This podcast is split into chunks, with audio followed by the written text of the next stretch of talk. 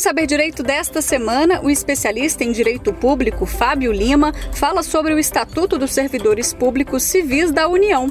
Ele aborda os conceitos de cargo, emprego público e função, os parâmetros constitucionais do serviço público, fala sobre concursos, além de tratar dos regimes únicos de cada esfera de poder. Não perca!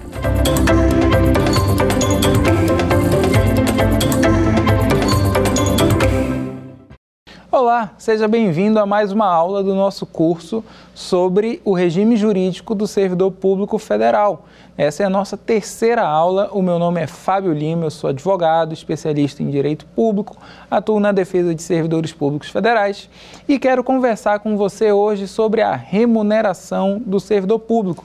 Hoje, aqui na nossa TV Justiça, em mais uma edição do Saber Direito. Então veja, no nosso curso nós falamos na primeira aula dos conceitos gerais, do conceito de agente público, dos conceitos constitucionais atinentes ao grande quadro do serviço público. Nós falamos na segunda aula sobre o caminho para o ingresso e a saída, o provimento e a vacância e as movimentações do servidor e do seu cargo dentro da administração pública, já isso dentro da Lei 8.112.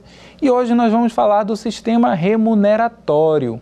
Ora, o sistema remuneratório, os professores de cursinho para concurso, né, os cursos preparatórios para concurso brincam que é a parte boa, né, para motivar o pessoal que está ali estudando. Às vezes você que está me assistindo é estudante de direito, sonha em ser servidor público federal, mas é, nem tudo são flores. E aqui a gente está para mostrar os dois lados da moeda, para mostrar a lei como ela é e sempre a lei com o seu anteparo constitucional. A lei não existe no vazio, ok? Então a gente sempre vai voltar para a base constitucional daquilo que a gente está conversando.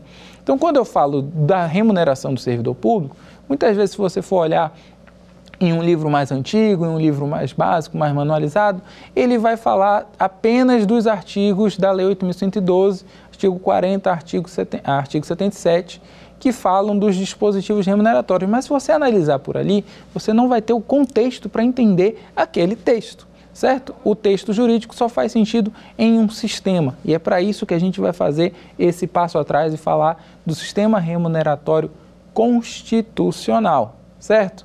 Porque pense comigo, o serviço público, ele não se presta, como a gente voltou lá no exemplo do bando de salteadores, ele não se presta puramente a remunerar por remunerar ele tem que remunerar para buscar a melhor forma de prestar o serviço público, de entregar os direitos sociais à população brasileira. Então a Constituição, ela vai ter uma série de dispositivos para controlar como é feita essa despesa e determinar que essa despesa seja feita de maneira transparente e eficiente. Isso é o sistema remuneratório constitucional do servidor público. E ora, por que, que isso é importante? Em qualquer empresa, o gasto com pessoal é uma das suas maiores rubricas. Sem gente você não faz nada. Você pode ter uma empresa produtora de robôs, desenvolvedora de robôs. Quem vai desenvolvê-los são seres humanos e eles têm que ser bem pagos para fazer essa tarefa a contento. A mesma coisa acontece no serviço público. Você tem que desenvolver uma ferramenta de remuneração que seja justa, que seja compatível com a nossa realidade orçamentária e que consiga obter os melhores quadros possíveis e viáveis para o serviço público, para se desincumbir das suas missões. Nesse sentido, a Constituição de 88 ela trazia diversos dispositivos que foram modificados ao longo do tempo. Então, na aula de hoje, você vai me ouvir falar, você vai me ouvir falar mais de uma vez sobre emenda constitucional 19, emenda constitucional 20, emenda constitucional 41, essa de 2003, que foram modelos de reforma administrativa e de reforma do sistema previdenciário que impactaram diretamente a remuneração do servidor público. Elas mudaram a realidade de como o servidor público é remunerado e esse é um sistema que está em contínuo debate no, na esfera, né? em contínuo debate na realidade brasileira.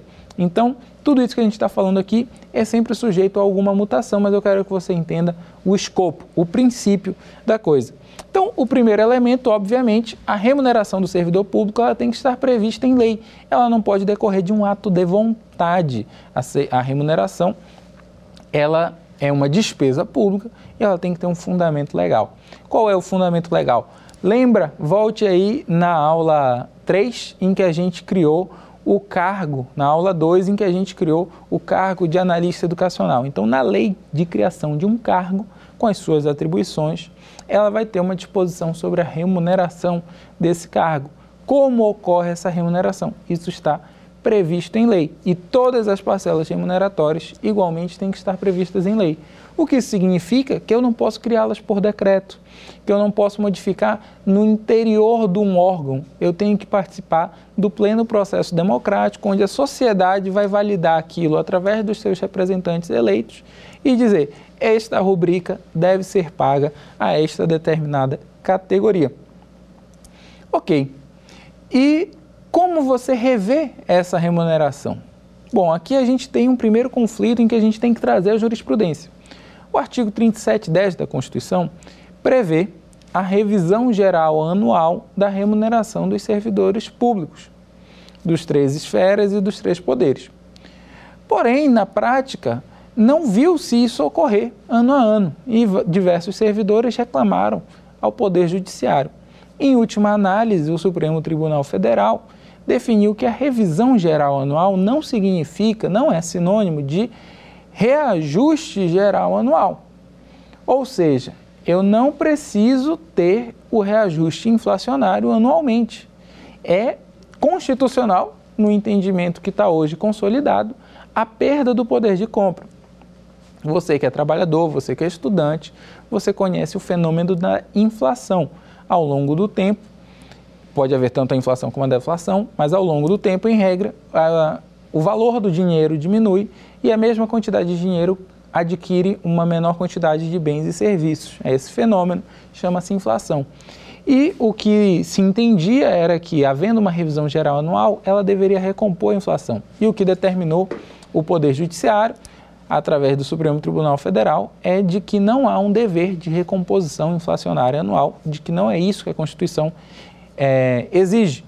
E, portanto, no RS 565089, com repercussão geral, foi definida que não há necessidade da revisão geral automática da remuneração dos servidores, de modo que tem que haver uma lei para cada cargo, para cada carreira, para fazer os reajustes de tempos em tempos. Nesse mesmo sentido, havia o princípio da isonomia, de, definia a Constituição, no artigo 39, parágrafo 1, que a remuneração do servidor no Poder Executivo, Executivo e Judiciário deveria ser equivalente e que todas eram limitadas pela remuneração, não podiam ser maiores que a remuneração do mesmo cargo no Poder Executivo. A isso chama-se princípio da isonomia. O que é que a jurisprudência entendeu no decorrer do tempo e a própria Constituição foi emendada neste ponto, de que não faz sentido você ter uma identidade apenas nominal porque, veja, você pode dizer, ah, é analista administrativo o nome do cargo em qualquer um dos três poderes. Isso significa que os três desenvolvem as mesmas funções, as mesmas responsabilidades, a mesma carga de trabalho, as mesmas exigências? Não, não é necessariamente isso que ocorre. Então, não é possível fazer essa equiparação. E no mais, havendo a necessidade de ser uma lei para definir a remuneração do servidor, o Supremo Tribunal Federal também entendeu que não é papel do Poder Judiciário intervir para elevar a remuneração de uma ou outra categoria com base em alegação de isonomia. Nesse mesmo sentido, voltando aqui também para a nossa conversa sobre o reajuste automático, foi tentada uma outra possibilidade. Então veja, você é o prefeito, ao invés de colocar simplesmente a remuneração do cargo é X é mil, dois mil, três mil, tanto faz. Você coloca a remuneração é X, é mil, na data de hoje, com reajuste anual pelo IPCA, pelo Índice de Preço ao Consumidor Amplo, pelo INPC, por algum outro índice inflacionário. Essa vinculação automática foi considerada também inconstitucional. Ela também feriria o dever de que a lei e apenas a lei pode modificar e não uma lei previamente estabelecida.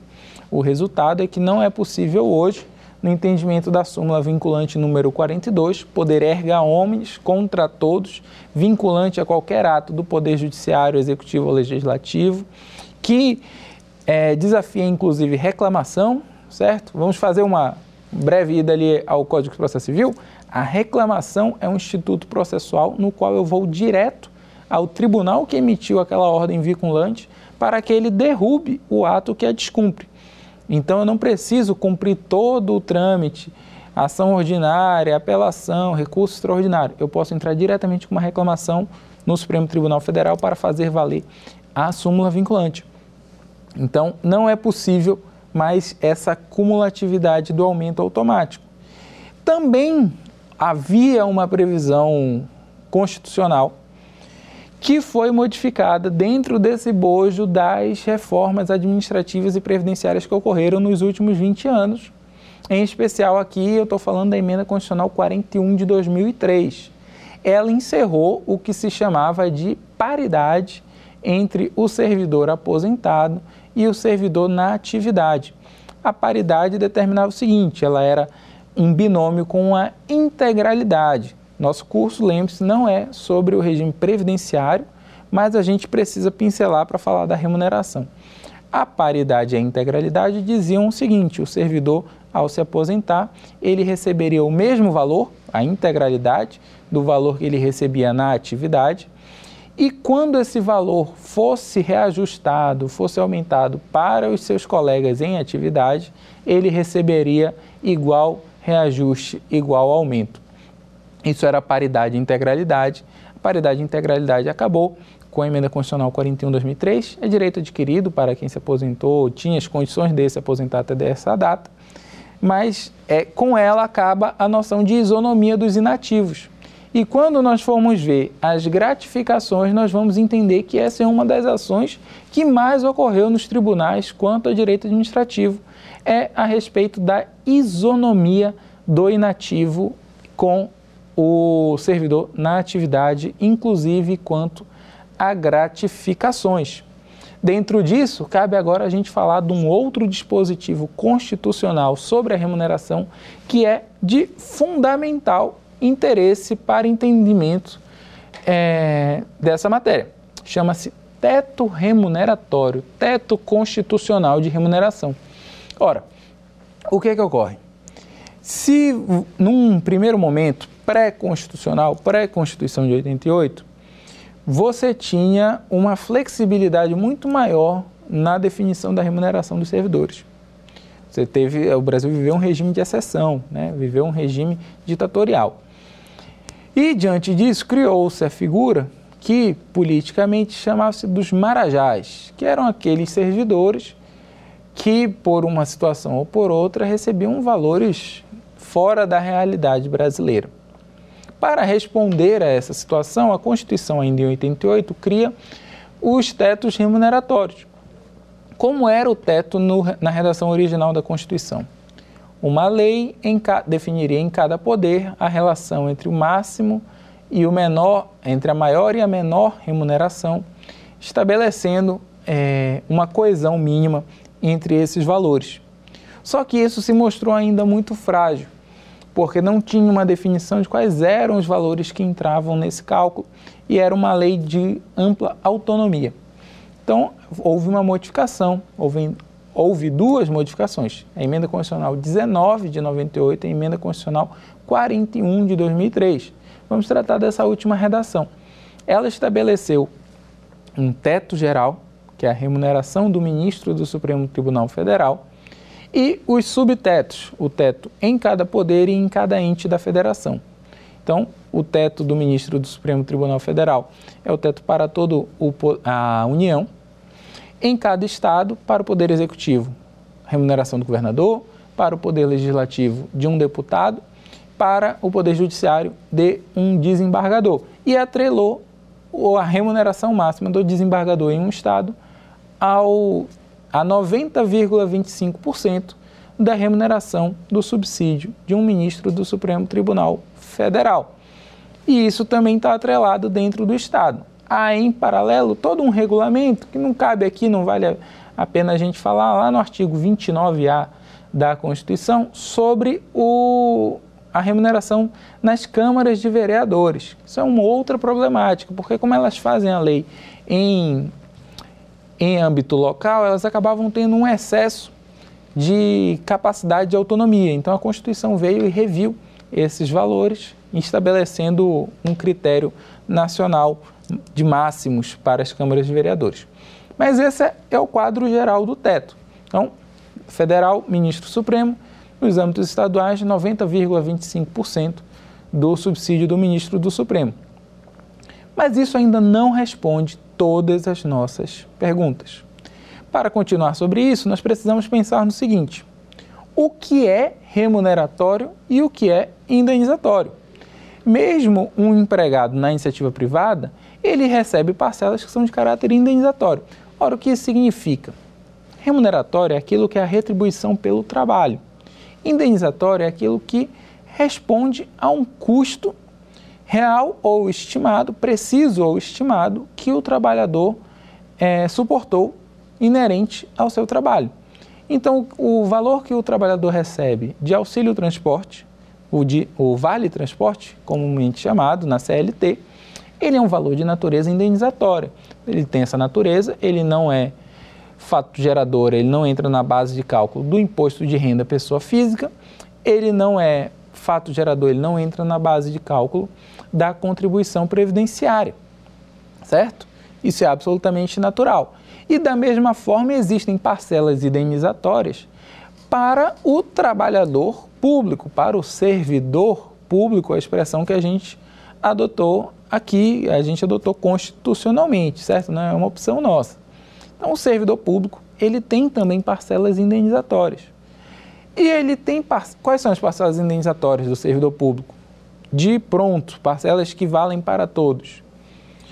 Um auxílio transporte, uma diária que o servidor receba para se locomover do ponto A ao ponto B no território nacional em função, em missão oficial ou fora do território nacional. Ele vai receber uma diária num valor maior. Esses são valores indenizatórios. Também podem haver valores indenizatórios de uma, uma ajuda de custo para que ele desenvolva uma atividade educacional, um, uma, um valor indenizatório quanto ao salário família, um valor indenizatório quanto a outros aspectos da sua remuneração. E aqui a gente entra no primeiro problema. São valores indenizatórios que não são criados por lei, porque eles não são remuneratórios. E eles são criados na esfera administrativa. Então, quando você vê nas notícias, ah, criou-se um valor indenizatório no órgão X, isso é um absurdo, porque isso fura o teto remuneratório. Constitucionalmente, o teto não está sendo furado, porque você não está remunerando, você está indenizando. O que se tem que ver é se não há um desvio de finalidade no ato administrativo que cria uma verba indenizatória que, ao fim e ao cabo, tem uma natureza remuneratória, ok, gente? Então é preciso entender esse conceito, o que, o que indeniza, o que remunera, porque isso vai fazer toda a diferença para a gente compreender a noção de teto remuneratório. Falando do teto remuneratório, a gente precisa pensar na acumulação de cargo público.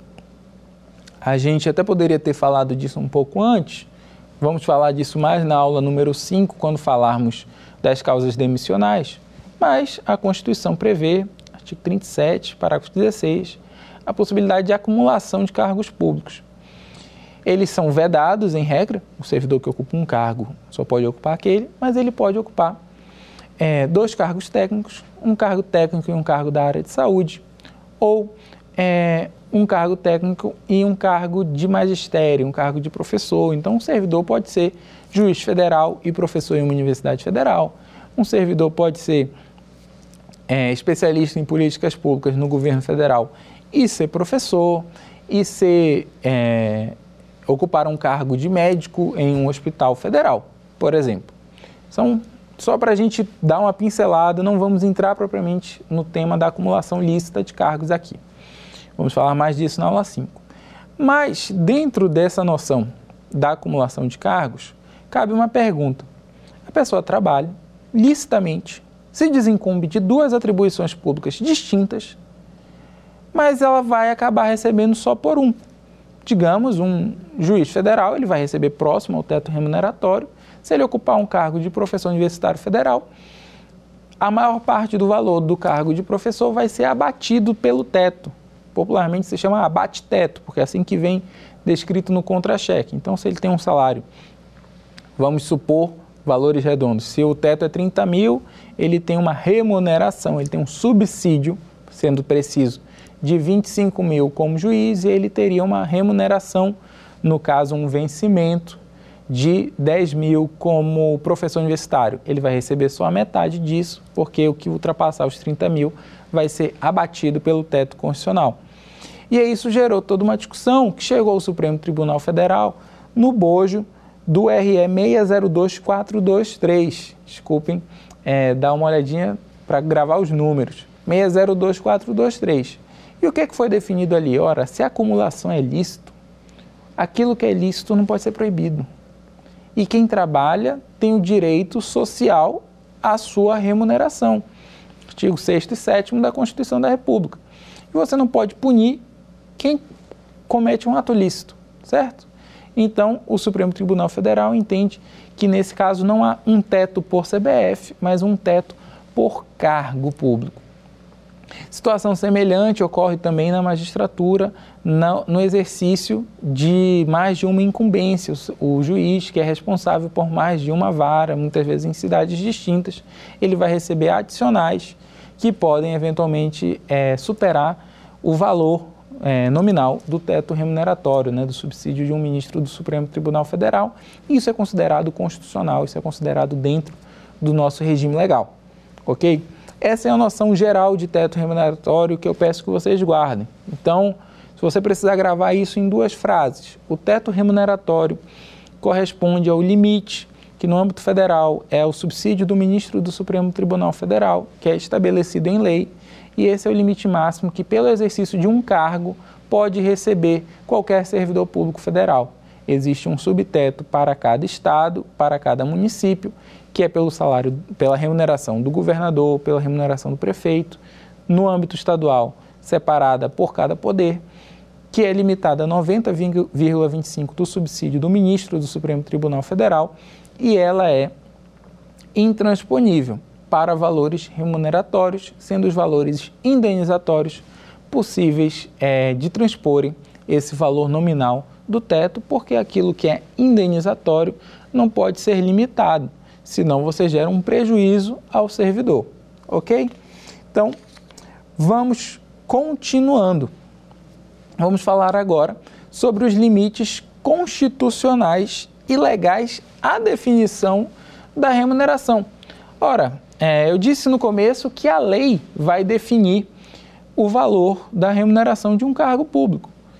Então, eu já falei aqui de um, de um teto, é o teto constitucional. Então, a lei não pode definir para um cargo qualquer uma remuneração maior que a remuneração do ministro do Supremo Tribunal Federal. Existem outros limites? Sim, porque o pagamento do servidor público ele é uma despesa pública e a Constituição trata especialmente disso. É, sobremaneira no artigo 169 da Constituição, que dá bojo, inclusive, a chamada Lei Complementar 101, a Lei de Responsabilidade Fiscal. O que, é que o artigo 169 diz? Olha, a criação de qualquer despesa continuada e a definição da remuneração do servidor é, por óbvio, uma despesa continuada, ela depende de três fatores mínimos. Você tem que demonstrar qual é a despesa no ano de exercício, no exercício de entrada em vigor, mais dois anos. Você precisa demonstrar que você vai contrabalancear encerrando outra despesa continuada ou criando uma fonte de custeio continuada. E você precisa também demonstrar que você tem previsão dentro do regime orçamentário. Então, sem fugir muito aqui do nosso assunto, as leis orçamentárias são plano, plano plurianual, lei de diretrizes orçamentárias e lei orçamentária anual. A Constituição exige que você indique dentro da lei de diretrizes orçamentárias qual é o espaço que está ali previsto para aquele reajuste da despesa com o servidor público, para aquele aumento da despesa com o servidor público. Isso vale tanto para a criação do cargo, como para a reestruturação de carreira, como para o aumento da remuneração de uma carreira, como para o seu reajuste, ainda que meramente inflacionário. Este é o primeiro limite constitucional, um limite talvez mais formal sobre como fazer a ampliação da despesa com o pessoal. Mas não é apenas esse limite que você tem que atender. Voltando para o nosso exemplo do prefeito da bela cidade de Litoral do Norte, que vai criar a carreira de analista de educação. Esse prefeito ele tem que identificar a relação entre a sua despesa corrente e a receita corrente líquida. Se essa relação ultrapassar os limites postos na Lei de Responsabilidade Fiscal, limites definitivos e limites prudenciais, ele não vai poder criar essa nova despesa pública. Então, ele também tem que estar atento a essa relação. Mais recentemente, a gente tem o novo regime fiscal instituído pela emenda constitucional 102 de 2016. O novo regime fiscal definiu que a despesa de um ente público, de um, de um poder a cada ano, prevista em orçamento, ela tem que ser limitada à despesa deste ente público, deste poder, no ano anterior, reajustada pela inflação do período, adota-se o índice do IPCA. Então, se o governo gastou 100 no ano X, no ano de 2030, no ano de 2030 o governo gastou X. Em 2031, a inflação entre julho e julho de 2030 e 2031 foi de 1%. Então, no ano seguinte, o governo pode gastar 1.010. Qualquer nova despesa tem que estar dentro desses 10 de, de superávit ou é, pela retirada de alguma outra despesa que já estava no mil. Então, você tem essas três barreiras: a máxima da proporção entre a despesa corrente e a receita corrente, a máxima da despesa anualizada reajustada pela inflação e a previsão na lei de diretrizes orçamentárias e a indicação da fonte de custeio. Então, esses são os limites constitucionais e legais à criação, reajuste e ampliação da despesa com pessoal. Basicamente, você tem que indicar de onde vem o dinheiro, que o dinheiro cabe dentro da previsão orçamentária anterior, que isso não vai ferir a sua proporção entre despesas e receitas e que cabe dentro do reajuste inflacionário da despesa pública. Esses são os limites que nós tratamos até agora. Então vamos falar exatamente sobre a realidade do servidor. Vamos sair da ótica do gestor, a gente brincou do prefeito lá de Litoral do Norte. Vamos falar do servidor público federal. Estamos aqui voltando para o âmbito da Lei 8.112. Um último é, contorno pela Constituição. O servidor ele pode ser remunerado em dois grandes sistemas: o sistema de subsídio e o sistema de remuneração propriamente dito, que a gente chama de vencimento básico também. Mas cabe uma distinção que a gente ainda vai fazer. O que é o subsídio? Historicamente, subsídio era uma expressão para algo que não era propriamente de caráter remuneratório, era quase um, um dote, um, um presente, uma ajuda de custo. Subsídio no dicionário propriamente quer dizer ajuda. Então, era a expressão que se usava para a remuneração dos vereadores, dos parlamentares, para dizer: olha, isso não é um pagamento pelo trabalho, é uma ajuda de custo pelo tempo que você está dedicando, por exemplo, à vereança, e por se afastar dos seus afazeres tradicionais, já que isso não era a sua profissão. De todo modo, na emenda constitucional 19 de 98, a Constituição retoma a expressão subsídio para falar de caráter remuneratório. Então, subsídio aqui é próximo de um salário, é uma remuneração, é o pagamento pela incumbência da tarefa, tá? pela atribuição do cargo público. E o subsídio é um elemento que gera uma confusão do que nós falamos lá no começo, na primeira aula, sobre a extensão do conceito de agente político. Ok? Vamos retomar. O agente político pode ser classificado de duas maneiras, dependendo do viés doutrinário. Apenas como aquele que exerce cargo político em sentido estrito, que se desincumbe da vontade superior da, da administração pública, então é o prefeito, é o parlamentar, é o gestor público, é o ministro de Estado, é o presidente da República, ou se inclui também as atividades que têm elevada independência funcional, como a magistratura, como membro do Ministério Público, como a advocacia pública. Por que isso é importante? Porque quando a gente fala do subsídio, artigo 39, parágrafo 4 fala dos membros de poder serem remunerados por subsídio. E o artigo 39, parágrafo 8 fala que além dos membros de poder, aqueles servidores cujos cargos estão estruturados em carreiras públicas podem ser remunerados também por subsídio. E aí a gente volta para um outro tema que a gente precisa pincelar, que é o artigo 247 da Constituição, também da emenda 19, que cria a noção dos cargos que desempenham atividade exclusiva de Estado, que se convencionou chamar carreiras típicas de Estado. Então, o que o artigo 247 diz é: o servidor que, se, pela, pela natureza da atividade, exerce função típica de Estado, atividade exclusiva de Estado, ele, ele merece uma especial proteção legal contra, por exemplo, a demissão, uma especial proteção, inclusive remuneratória. Por quê? Porque essa sua função é tão delicada que pode botá-lo em contraposição ao governo. O Estado é a estrutura perene de funcionamento da sociedade. O governo é a gestão transitória dessa estrutura perene. E o servidor público que desempenha atividade exclusiva de Estado, ele tem uma relação de longo prazo que pode entrar em contradição com forças políticas de momento que estejam no governo. Daí a sua especial proteção. A gente vai falar um pouco mais sobre isso quando entrarmos no tópico da estabilidade que atinge a todos os servidores públicos, ok? Mas feita essa análise, a gente precisa ponderar o seguinte: a remuneração é a principal forma de prejudicar uma pessoa. E é por isso também que a Constituição disse: olha, para determinadas carreiras você pode colocar o regime do subsídio.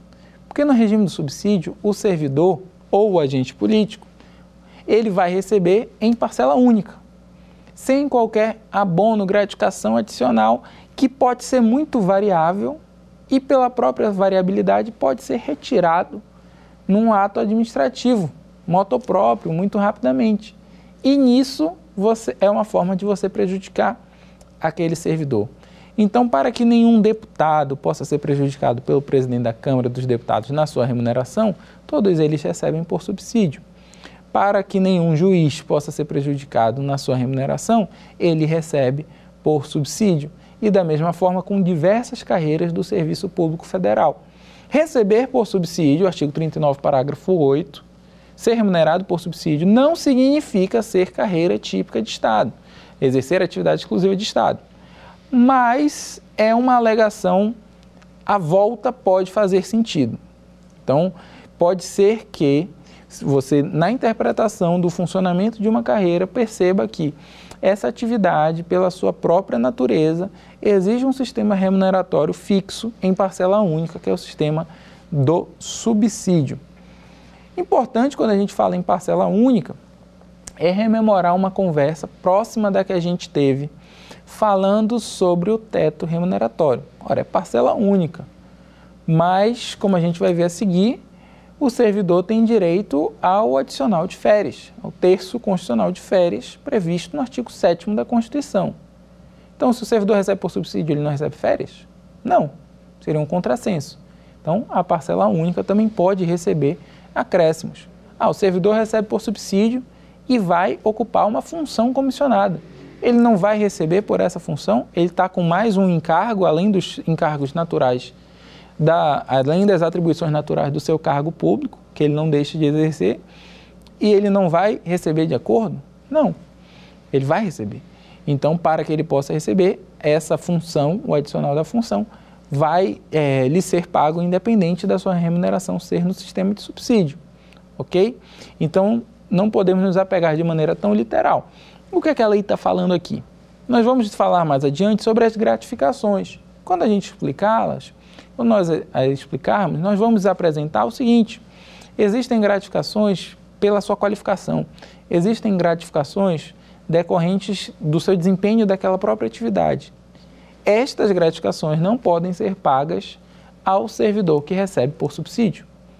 Então, a lei de um determinado cargo, vamos voltar para o nosso exemplo do analista de educação que a gente criou aqui, ficcional, eu não posso prever remuneração por subsídio e gratificação de qualificação. Eu tenho que excluir a gratificação de qualificação para colocar a remuneração por subsídio. Mas, obviamente, o servidor trabalha no regime de subsídio, é remunerado no regime de subsídio, e faz e viaja 30 dias a serviço do poder público, tendo que comer fora, tendo que pagar hotel, tendo que transportar, etc. Esse servidor vai receber diária pelos 30 dias da mesma forma seja um dia, seja 30 dias, tanto faz. É só um exemplo para levar ao limite.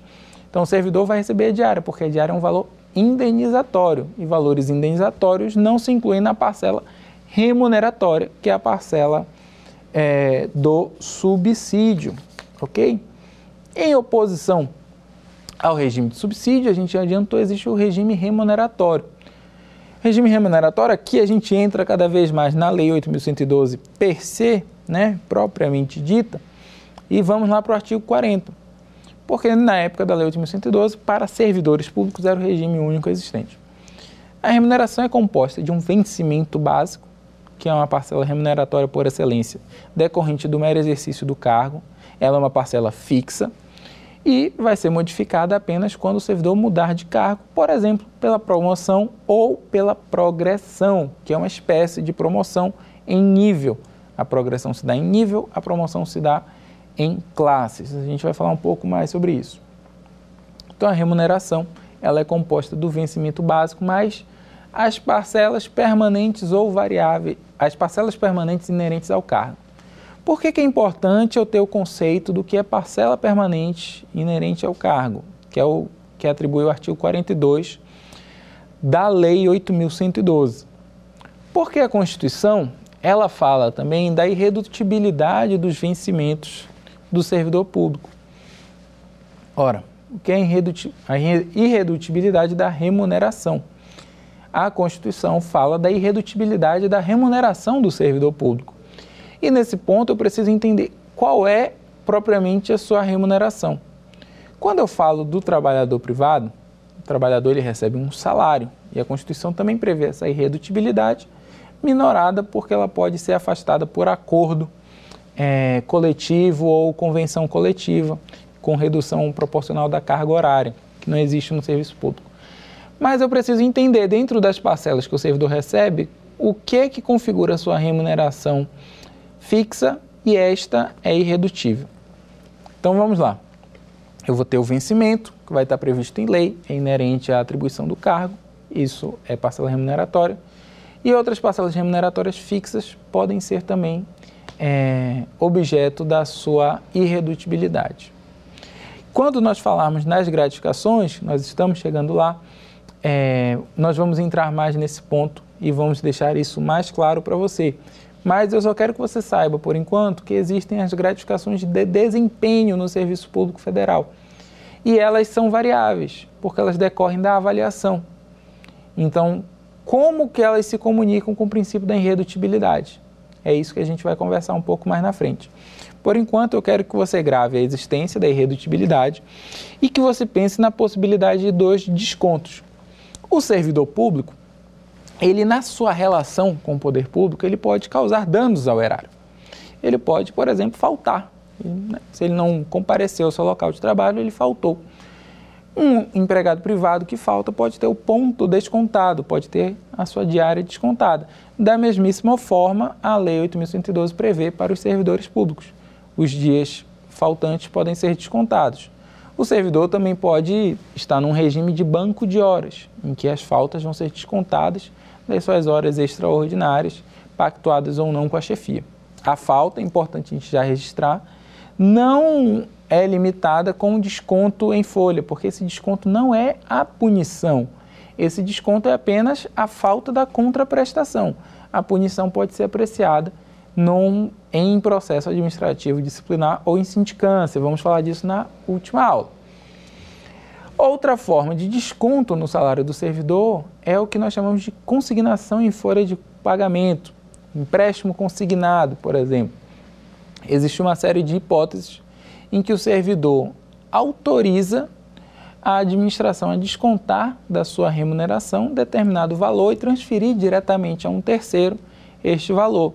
Hoje, no âmbito federal, são as mais diversas formas. Um clube recreativo pode descontar esse valor, você pode ter esse desconto para o pagamento de um empréstimo bancário, você pode ter um cartão de crédito que desconta automaticamente da remuneração. Então, são as mais diversas formas. E aqui cabe a gente fazer um breve parêntese para falar da questão sindical. Até a reforma trabalhista, os sindicatos poderiam fazer o desconto da de um dia da remuneração da pessoa no ano a título de contribuição sindical. A contribuição sindical deixou de ser obrigatória. A contribuição sindical era obrigatória. Ela deixou de ser obrigatória e hoje, no âmbito federal, ela não só não é obrigatória, como não é possível fazer o desconto em folha de pagamento por definição em decreto presidencial. Então, apesar de eu poder fazer a consignação em pagamento de um empréstimo para um banco, eu não posso descontar a minha adesão voluntária a um sindicato, a uma associação. Essa é a realidade no Serviço Público Federal hoje, apesar de não haver restrição legal sobre isso. E a reposição ao erário. A reposição ao erário é o ponto mais importante quando a gente fala do desconto em folha de pagamento.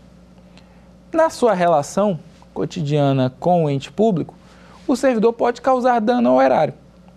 O servidor pode derrubar, né, aqui na TV Justiça, o servidor derruba uma câmera dessas, deve ser um ano de remuneração, né, coisas aqui de alta qualidade. Então eu te pergunto, pode o gestor público descontar prontamente o próximo um ano de remuneração do servidor que agiu aqui por equívoco, tropeçou, derrubou? Não, não pode. Esse desconto ele tem que ser precedido do devido processo legal para apurar se houve culpa ou dolo, se foi de propósito, se foi por engano, se foi uma imprudência, se estava alguma coisa fora do lugar. E determinado que houve culpa ou dolo do, do servidor, tem que lhe ser oferecido o desconto em folha de pagamento. Tem que lhe ser comunicado com 30 dias de antecedência e oferecido o parcelamento, que vai se limitar a 10% da remuneração do servidor. Mas vamos dar um outro exemplo. Um exemplo, inclusive, corriqueiro. Isso acontece bastante. É, a gente vê um contra-cheque, né? não sei se você, estudante, já viu, o documento que representa o valor que você recebeu. Um dia o servidor está lá, recebe 5 mil reais todo mês. E quando ele vê na conta dele, está lá 7 mil. E ele não sabe por quê, ele não entendeu o que está no contra-cheque, o contra-cheque não explica isso.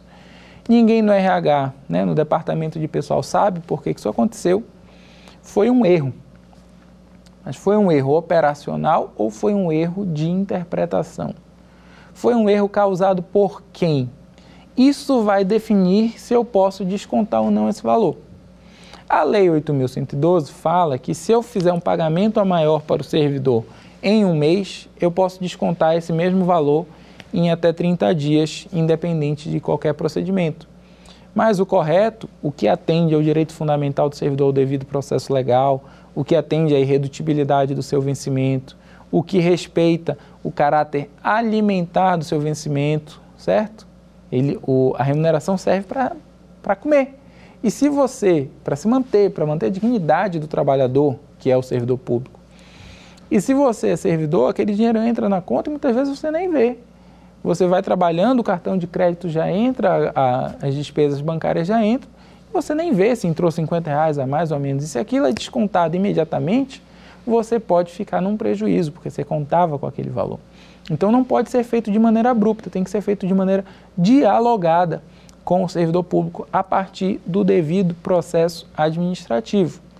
Hoje a jurisprudência entende que aquilo que decorre de um erro de interpretação da administração é um valor irrepetível. Se pagou por erro, o servidor não pode ser obrigado a retornar porque ele já consumiu aquele valor. Se decorre de um evidente erro operacional, você tem uma discussão em que parte da jurisprudência entende que, independente o valor alimentar, é irrepetível, outra parte da jurisprudência entende que esse valor tem que ser devolvido. É importante frisar que se o servidor participa do erro, por exemplo, o servidor requer displicentemente, ou melhor dizendo, maliciosamente, requer férias mais de uma vez no ano. E num órgão com muito trabalho, o setor de recursos humanos não percebe e defere e paga a indenização, o adicional de férias, paga o adicional de férias, não é uma indenização, duas vezes para o servidor. Se o servidor requereu, se o servidor participou do erro, ele não pode alegar o caráter alimentar do valor, porque ele quis se, se aproveitar de um erro da administração. Ele, inclusive, causou esse erro, esse valor pode e deve ser descontado e a responsabilidade do servidor é, inclusive apreciada no âmbito de um processo administrativo disciplinar. Muito bem, falamos aqui dos dois regimes de remuneração, o regime de remuneração, o regime remuneratório puro e o regime por subsídio. No regime por subsídio, há uma parcela única remuneratória que pode ser acrescida em casos constitucionais E no regime remuneratório, há vencimento básico mais parcelas remuneratórias fixas ou é, variáveis, ok? Então vamos falar da parte que os professores de cursinho brincam que é a mais interessante, que são as vantagens do serviço público. As vantagens do servidor podem ser em três partes: as indenizações, as gratificações e os adicionais. Vamos começar falando, portanto, das indenizações. Então você já entendeu que as indenizações não se incluem no teto remuneratório e podem ser pagas, inclusive, ao servidor que é remunerado na sistemática do subsídio. Isso é importante a gente ter em mente. Quais são as indenizações que um servidor público pode receber? Segundo a Lei 8.112, elas são quatro: a indenização de transporte, as diárias, a ajuda de custo ou auxílio mudança e o auxílio moradia. Transporte é quando o servidor usa o próprio mecanismo de transporte para se movimentar a, na prestação de um serviço público. Não é muito utilizada, não vamos entrar tanto nesse debate. As diárias são um valor de caráter eventual quando o servidor se desloca, seja no território nacional, seja internacional, em missão pública. Então ele tem que ter sido designado para fazer aquele deslocamento deslocamento não pode ser na sua área metropolitana ou conurbada. Então, vamos voltar para aquele exemplo da Heloísa que está lá em Recife, na superintendência ainda regional do Ministério da Educação. E ela vai para uma reunião em Olinda. Quem já foi a Pernambuco, Recife e Olinda são praticamente uma cidade só. Eles que me perdoem, mas você é muito próximo. É, apesar da história rica, na verdade é uma mesma cidade para fins de deslocamento, então não cabe o pagamento de diária. Se ao invés de ir para Olinda, ela vai para o interior do estado de Pernambuco, vai ali para Porto de Galinhas, digamos, no litoral, passa um dia em Porto de Galinhas e retorna. Se aquilo ali é considerado uma não fora da área metropolitana de Recife, como ela retornou no mesmo dia, ela recebe meia diária. Por que, ela recebe meia diária? Porque ela pode ter incorrido em despesas de alimentação, em despesas de transporte fora do ordinário daquilo que seria previsível para quem está trabalhando na sua própria cidade, ok? Mas a diária, em regra, ela é paga quando o servidor faz uma viagem. E aí, nessa viagem, vocês perguntam, para que serve a diária? É um bônus? É um prêmio? Não. Muitas vezes, para quem vê de fora, você acha que é um dinheiro que ele está ganhando a mais, mas na prática, o servidor costuma ter prejuízo quando ele tem que fazer uma viagem. Porque o valor da diária ele é tabelado para o Serviço Público Federal, dependendo de algumas escalas, e você tem que, dentro daquele valor, pagar a hospedagem, pagar o transporte, pagar a sua alimentação nessa outra cidade. E algumas, como São Paulo, Rio de Janeiro, são muito caras. A própria Brasília, num dia de semana, que é muito caro quem vem de fora.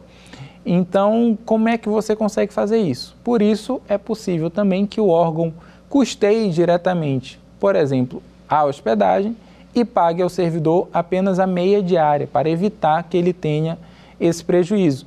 As diárias são valores indenizatórios, podem ser pagos a qualquer servidor, desde que tenha cumprido em missão. Ele não tem que demonstrar todas as despesas que ocorreu com a viagem, porque elas são presumidas. É, e a diária também, ela não é, como ela não é remuneratória, ela não é fato gerador, ela não entra na base de cálculo do imposto de renda da pessoa jurídica, por exemplo. Outro ponto importante é a ajuda de custo por mudança e o auxílio moradia. Quem recebe a ajuda de custo mudança e auxílio moradia não são as mesmas pessoas. E não é todo mundo que recebe auxílio moradia. Então, o que é ajuda de custo? É quando o servidor é removido no interesse da administração pública para outra cidade. Então, a administração o removeu. A Heloísa foi mandada para Recife. Ela tinha casa aqui, ela tinha toda uma estrutura aqui. Ela tem direito de passagens para ela e a família, e ela tem direito que a administração custeie no valor máximo de três remunerações, ela tem que demonstrar despesa efetiva para a administração pública. Por exemplo, o caminhão baú para levar as suas coisas e poder montar a sua casa, poder dar habitação digna para a sua família na cidade do Recife. Como ela foi para um DAS 4, lembrem que a gente falou isso na aula 2, no nosso exemplo, ela ia ser superintendente, eu assumi aqui que superintendente é DAS 4, nível 4, de 1 a 6, para a administração pública federal. Ela tem direito ao auxílio moradia. O que é o auxílio moradia? É uma indenização pela despesa efetiva com moradia do servidor que é movido para, pela administração pública para assumir cargo DAS 4 ou superior. Serve também, é paga também, incide também para quem assume cargo em comissão e não era servidor efetivo. Então, você mora na cidade de São Paulo, é convidado pela presidência da República para assumir um cargo aqui em Brasília. Você é um particular, trabalha com outra coisa.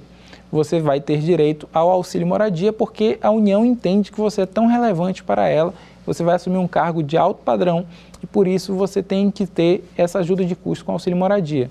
Observação: você não pode ter imóvel na cidade, proprietário, promitente comprador, qualquer forma. Não adianta você tentar ludibriar a forma jurídica. Você não pode ser dono de um imóvel na cidade para qual você foi movido.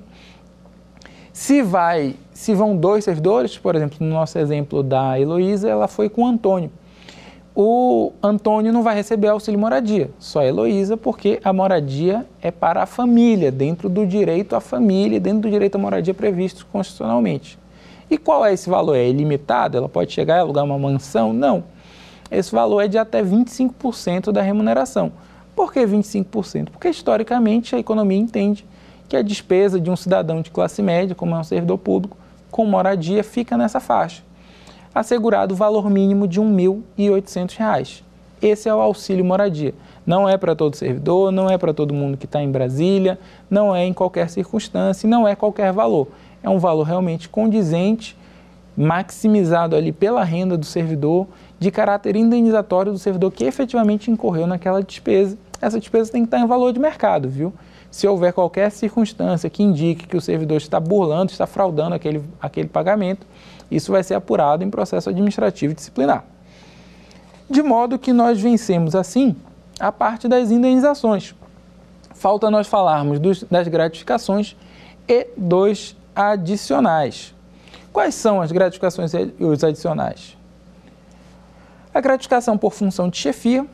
Por que a função de chefia? Porque o servidor ele tem os, as atribuições do seu cargo. Então tá lá cabe ao analista educacional, que a gente inventou aqui, a, a análise de políticas públicas educacionais.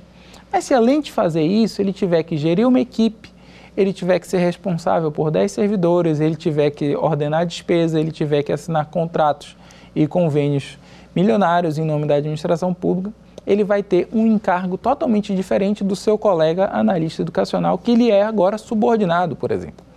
Então não é de modo algum razoável que eles recebam a mesma coisa. Ele tem que receber uma gratificação pela ocupação, pelo exercício efetivo dessa função de confiança. Importante. Historicamente, havia a possibilidade da incorporação da função. Então você assumia uma função e a cada ano você incorporava a sua remuneração fixa um quinto dessa, desse valor. Isso não ocorre mais. Então só recebe quem está no efetivo exercício se você se afasta por mais de 30 dias, o seu substituto vai receber esse valor e não você, ok? Então isso é importante. A gratificação natalina é o nosso famoso 13º salário, direito social do trabalhador previsto constitucionalmente. Da mesma forma, o adicional de férias, que é o terço constitucional de férias, que é pago a todo trabalhador. São valores que não não entram no cálculo do teto remuneratório, não são considerados exacerbação do teto remuneratório. Os adicionais decorrentes do risco, que nós vamos falar um pouco mais adiante. O serviço extraordinário, famosa hora extra. O adicional noturno, que se paga apenas após as 22 horas. E a gratificação do encargo de curso ou concurso, é quando você, além das funções do seu cargo, participa da edição de um concurso público, participa de um curso para os seus colegas de trabalho, para uma outra instituição pública. Não vamos entrar tanto nesse ponto que ele é muito, muito tangencial. Vamos falar do ponto que realmente cria mais debate e que gerou mais ações, né? ou seja, é um problema que realmente ocorre na interpretação do direito. São os adicionais decorrentes do risco da penosidade. O adicional de insalubridade, para o servidor que se expõe a uma substância tóxica ou perigosa. O adicional de periculosidade, daquele servidor que se põe numa situação de alto risco à própria vida e de sua família. O adicional de penosidade do servidor que serve em uma lotação é, muito ruim de trabalhar, principalmente atrelada ao trabalho nas fronteiras. A gente sabe que aquele que está lá trabalhando no ponto mais distante do país, defendendo a presença do Estado Nacional nos seus limites, ele está numa situação mais penosa. Então vamos agora para o nosso quiz, para nós vermos os conhecimentos captados nesta aula. Vamos conosco. Estão limitadas ao teto remuneratório todas essas parcelas, salvo uma. Vencimento básico, gratificação de desempenho, diárias e indenizações e adicional de insalubridade. Bom, como nós vimos, as parcelas de caráter indenizatório não estão submetidas ao teto, portanto, a linha C. Acompanhe conosco, não perca a aula 4 do nosso curso sobre a realidade do Serviço Público Federal dar alguma sugestão de tema para os cursos do Saber Direito? Então mande um e-mail para a gente, saberdireito.stf.jus.br ou entre em contato pelo WhatsApp. O número é esse que aparece na sua tela.